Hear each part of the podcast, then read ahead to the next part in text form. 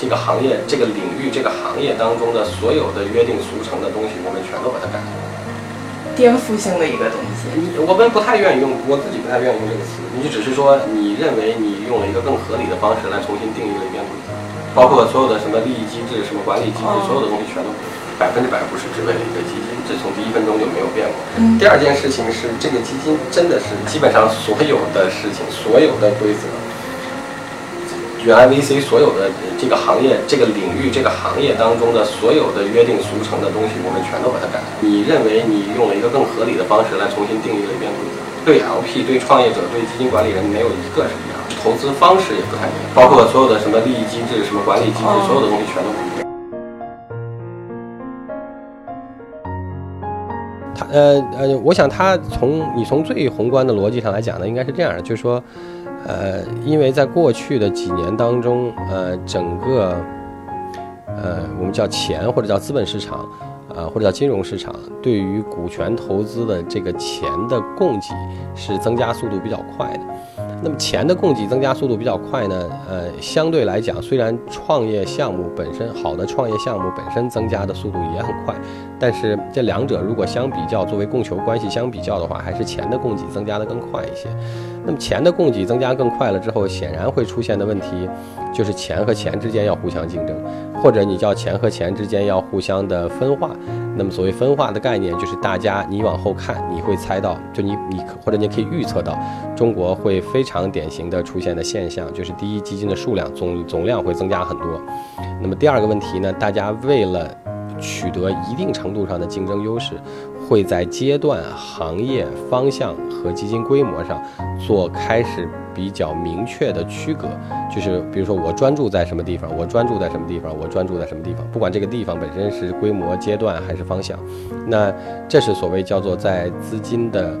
供给显著增加的过程当中必然会出现。这个在美国已经发生过，其实两次。所以说，呃，你从中国来看，趋势大概就是这样。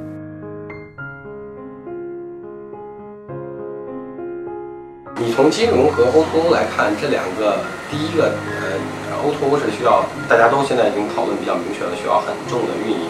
需要很强的管理团队，那团队管理能力需要地面推广。那你你从道理上来讲，就这里边几乎所有的呃这些行业，就刚才我们讲的这些特点，都不是年轻的管理者所擅长和通常具备的。嗯，你要从金融来讲，它第一需要比较好的行业资源，第二需要比较好的我们叫行业的专业能力，就是大概你要懂所谓金融也好也好，风险也好这些东西。那这些事情基本上也是不太适合，不是那么适合年轻创业者来做。那他们做的事情是什么呢？他们做的事情都是所以我们讲比较适合的，都是适合他们生活方式的。这里面可能是涉及到一些炫酷的硬件，这里面可能涉及到了一些亚文化的兴趣。这里面也可能涉及到了一些年轻人的生活方式。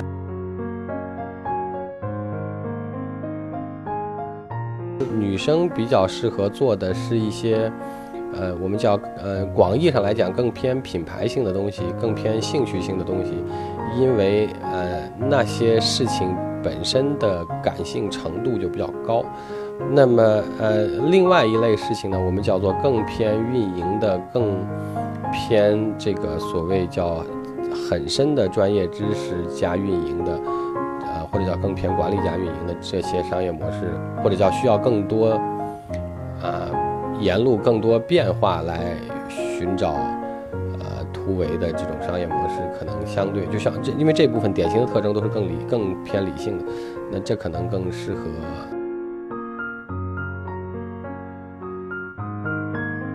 是你对这个方向的事情有一些纯商业模式以外的，我们叫做热爱或者叫理想或者叫呃愿景，呃纯商业模式以外的，这是一种类型。要不然呢，就是另外一种类型比较好呢，就等于是你在你的这个方向上，就是你在你要做的这个方向上，付出过非常多的思考，以及你所得到的一些问题和结论，比。绝大多数我们听过，在这个方向上去考虑过的人，要来的最少是更不同，最好是要来的更深入一些。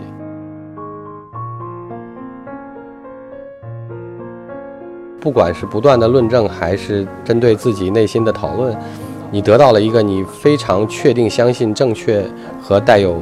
正确价值的呃方向和事情，然后这个至于这个事情，